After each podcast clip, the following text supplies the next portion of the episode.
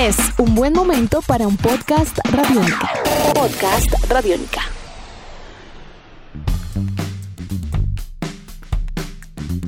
Amigos de Radiónica, sean bienvenidos a una nueva entrega de En Descarga Radiónica, el podcast, un espacio en el www.radionica.rocks donde charlamos y conversamos con todos ustedes acerca de mundos maravillosos entre cine, televisión, cómics, videojuegos y mucho más. Mi nombre es Iván Zamudio, arroba Iván Zamudio 9 en Twitter, arroba piloto.espacial.3000 en Instagram, contando el día de hoy con la eh, participación, con la colaboración, con la unión, con el enlace, con la fuerza única e inigualable del grandiosísimo, repito, inigualable Diego Bolaños, arroba Bolaños Estrada. Diego, ¿cómo vamos? ¿Cómo va todo? Bien, bien, bien, bien, bien. Vamos a hablar de un juego que a mí me gusta mucho, pero que no jugué. Eh, de, hecho, de hecho, eh, es un aniversario muy importante, pero déjeme decirle que yo primero soy fan, pero fan de Final Fantasy. Para mí Final Fantasy es es una parte muy importante.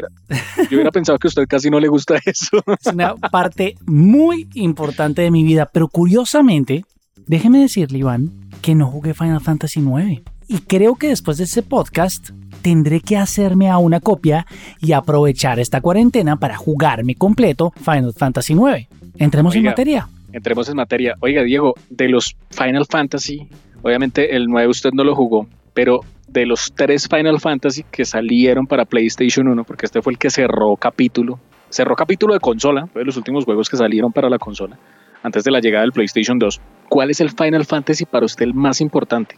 No tiene debate. Final Fantasy VII cambió la historia de los videojuegos, cambió la historia del entretenimiento digital. Y yo se lo voy a dejar ahí solo para que este no se vuelva un podcast de Final Fantasy VII, porque cuando usted nombra Final Fantasy VII eso puede pasar. Pero le voy a decir que, bueno, 7 es que todos fueron tan importantes, porque 7 obviamente es una obra maestra. 8 es muy chévere. Su personaje principal era tremendo, las cinemáticas, la protagonista era un amor platónico de todos los que lo jugamos. Y Final Fantasy Tactics también fue un juego muy especial para mí, porque además se lo cambié a un amigo que cuando se dio cuenta que era Tactics no lo quiso jugar y me lo cambió por un juego llamado G-Police. Eh, mm. Un juego, un helicóptero. Era, era bueno el juego. Y amé Final Fantasy Tactics. Pero es, es un juego, es, un, es otra obra maestra. Entonces creo que todo lo que pasó con Final Fantasy en el PlayStation 1, todo fue épico. Si me pregunta todo, todo. A mí, a mí personalmente el 8 me gusta mucho. El 8 lo jugué y lo terminé. El 8, y creo que la historia de ese triángulo amoroso que hay ahí, de los triángulos amorosos más legendarios en la historia de los videojuegos. cuando se conocen en la fiesta de cadetes, no. Ah, uno es como, ay, te amo.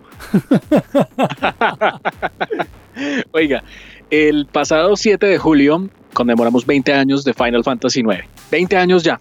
¿Cómo pasa el tiempo? Eso es un indicio bastante importante, eh, sobre todo para decir que pues PlayStation ah, ah, pues es que ya tiene una historia que va para cinco generaciones de consolas, entonces ya es algo bien importante. Pero mire, este videojuego, si usted me lo pregunta, yo creería saber cuál es la razón por la cual usted no lo jugó. ¿Por la estética? Sí, si usted se da cuenta, el Final 7 y el 8 presentaban una estética muy, muy realista. o sea, pues, pues para esa época, si usted jugaba eso, usted decía, proporcionalmente realista. Sí, o sea, usted decía, uy, no, mire eso como se ven de reales. pues en esa época era la, gráficamente el ojo y el cerebro lo teníamos acostumbrado a que esa era la, la platea, digamos, la, el tope de lo, de lo visual, ¿no?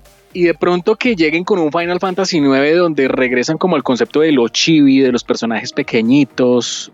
De pronto a mucha gente no le gustó eso, ¿sabe?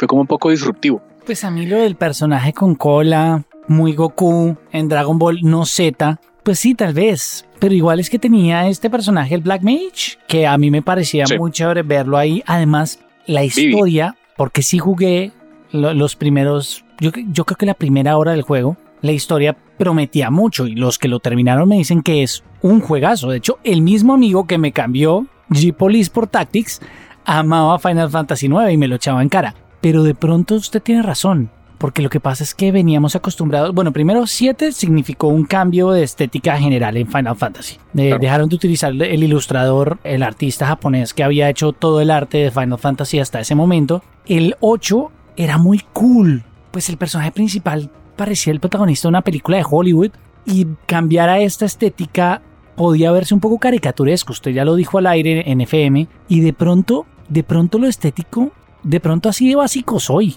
que no me no me enganchó tan rápido. Ok, yo creo que eso fue lo que muchas personas de pronto lo contuvieron, ¿sabe? Porque es que sobre todo para el caso acá de Colombia, yo siento que nosotros estábamos, para que tuvimos una historia con el PlayStation bastante intrincada, ¿no? O sea, sí, o sea, como que el PlayStation lo conocimos gracias a la piratería, a los juegos, entonces había como una, ¿cómo explicarlo? Como una, un hambre, una, un hambre insaciable de querer ver cosas muy, muy maduras, ¿no? Y muy realistas. Muy Creo que con el 8... Muy blockbuster. Sí, exacto. O sea, de ver a, eh, de ver a, Tom Cruise en un juego de aventuras fantásticas. básicamente. Pues básicamente el protagonista de Final Fantasy VIII es Tom Cruise en el último Samurai. Claro. Y de pronto volver a lo básico era esto de pronto para el caso nuestro estábamos empezando como a descubrir bien los, los JRPG. ¿No? Los juegos de RPG japoneses creo que empieza a existir, o sea, era como una cosa muy de nicho, de que usted de pronto encontrara que alguien de pronto en un Super Nintendo tenía un Final Fantasy, tenía un Chrono Trigger, ¿sí? Alguien, pero no era como una cosa generalizada. en cambio, sí, fíjese que, cuando llega el PlayStation mucha gente empieza a jugar más eso. Solo un momento, es que solo piense que en época de Super Nintendo era muy difícil explicarle a alguien que uno tenía un juego llamado Final Fantasy que llevaba seis ediciones y se llamaba Final Fantasy. era, un juego muy extraño para, para, para Occidente. Era muy raro para mucha gente los JRPG los empezamos a conocer como de una manera más, como con mayor demanda, ¿sabe? En la época del Super Nintendo, perdón, del PlayStation. En el Super Nintendo todavía era como muy tibio, no todo el mundo llegaba a jugar eso. Y digamos que Squaresoft, es que esa época fue brutal. O sea, no, más allá de los juegos de Final Fantasy, que son pues brillantes, esos tres juegos más el Tactics, pues Parasite Eve, eh, Parasite Eve. Tremendo juego. Eh, sí, tremendo juego. Eh, Chrono Cross, tantos videojuegos pues que hubo tan, interesantes. Sí, Background Story. tremendo juego. Y Background Story era muy bueno. Pero fíjese, fíjese que empezamos a conocer mucho los juegos y de pronto llega como en ese punto de la historia donde aparece pues el creador de Final Fantasy, que pues ese hombre está forrado en billetes, básicamente. Bien merecidos, no se los discuto nada.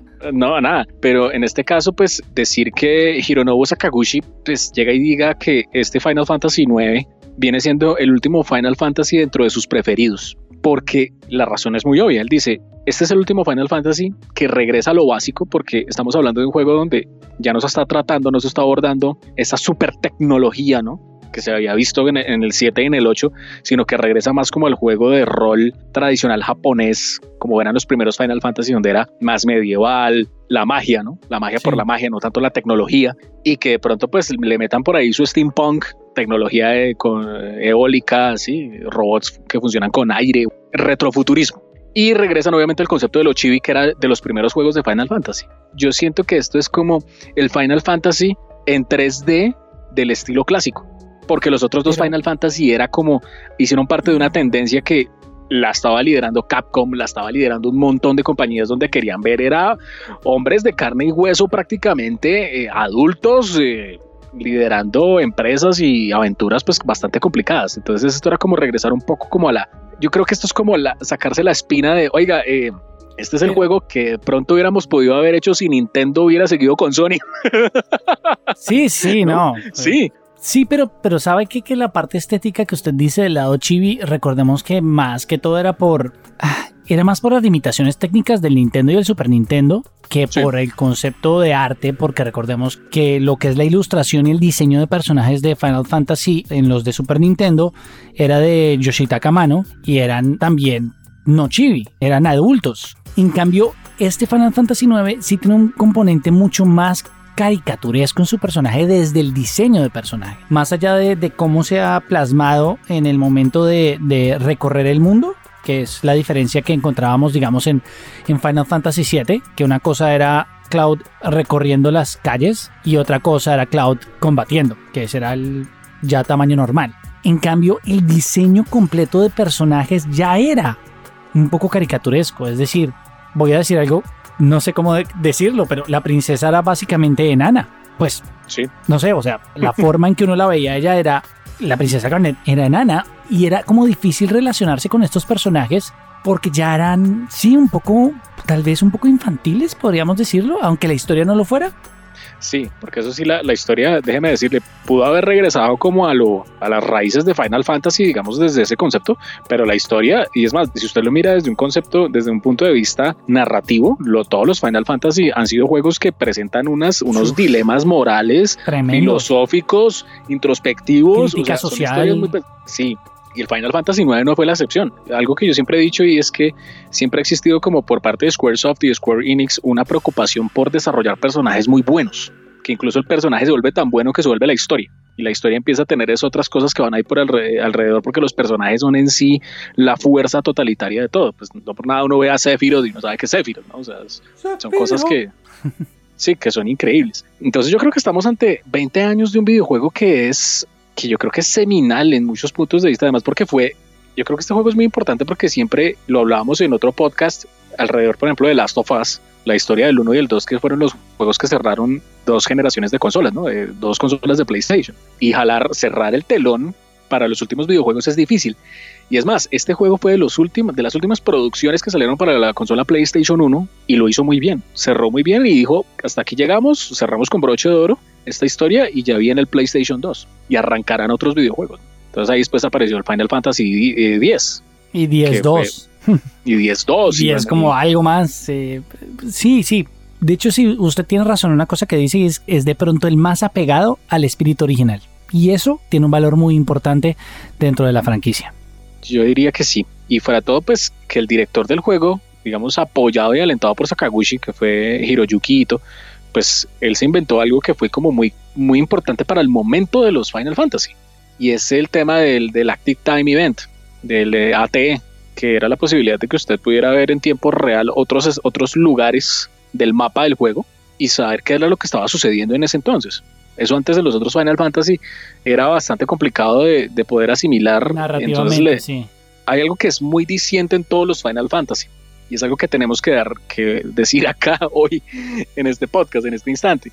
Y es que más allá de los personajes y más allá de la historia, en todos los juegos de Final Fantasy siempre se habla de un mundo, de un mundo fantástico, que en sí ese también es un personaje clave, ¿no? En este caso es Gaia, que es un, mundo donde está sucediendo una guerra, una confrontación, donde pues ocurre pues todo ese, ese, cambio de bandos y pues el rapto de la princesa y todas estas cosas. Pero en realidad Gaia es un mundo, ¿no? Y lo mismo el mundo de Final Fantasy VIII es otro mundo y tiene unas características y le pasan cosas y siente, duele, casi se destruye y vuelve y nace y bueno, como pasan todos los juegos de Final sí, esa, Fantasy. Esa relación con la naturaleza o la energía vital de sí. la Tierra también es un recurrente muy chévere de Final Fantasy.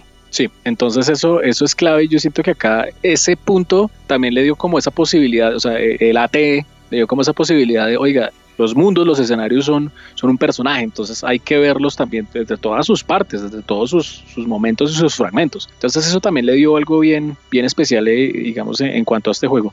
Yo diría que este es de los mejores juegos que han existido pues de la consola PlayStation 1, nada que hacer y me atrevería a decir que gracias a juegos como este, han existido títulos en años posteriores, como es el caso de Octopath Traveler.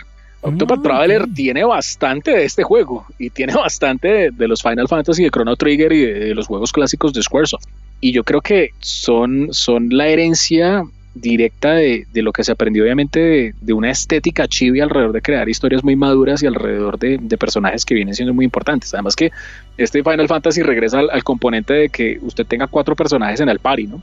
Que eso es algo que en el, en el Final Fantasy 7 y 8 se omitió un poco, que se volvió una cosa más unitaria, pero pues con este regreso entonces es como el regreso de recargar los clásicos a un 3D. Y eso ha heredado un sinnúmero de cosas y pues yo diría hoy por hoy que Octopath Traveler viene siendo como el heredero directo de todos esos juegos que vienen siendo pues la, la génesis desde Final Fantasy aparecieron un montón de títulos y que se han ido digamos la unión con la compañía Enix cuando se volvió Square Enix pues hizo que también las creaciones de propiedad intelectual de Enix adquirieran un potencial mucho más grande y esa sinergia creativa hizo también que el mundo se volviera mucho más grande y creativamente todo el mundo aportara mucho más porque Enix también creó una historia muy pero muy grande por ese lado.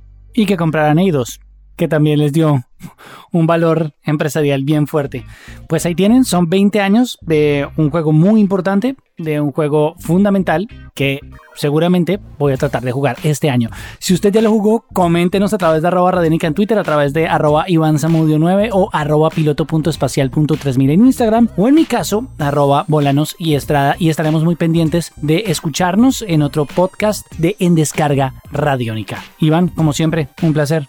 Diego, un placer y recuerde que todos los martes, gracias al equipo de Radiónica, estamos presentando una gran cantidad de series de podcast, contenido que ustedes pueden encontrar en el www.radionica.rocks y a través de nuestra app Radiónica. Recomendadísimos, por supuesto, el podcast de Calle Radiónica y asimismo otros contenidos como es el caso del podcast de Rock and Roll Radio. Todo esto, recuerden, todos los martes a través del www.radionica.rocks y a través de nuestra app Radiónica. Nuestros podcasts están en radionica.rocks, en iTunes, en RTVC Play y en nuestra app Radionica para Android y iPhone. Podcast Radionica.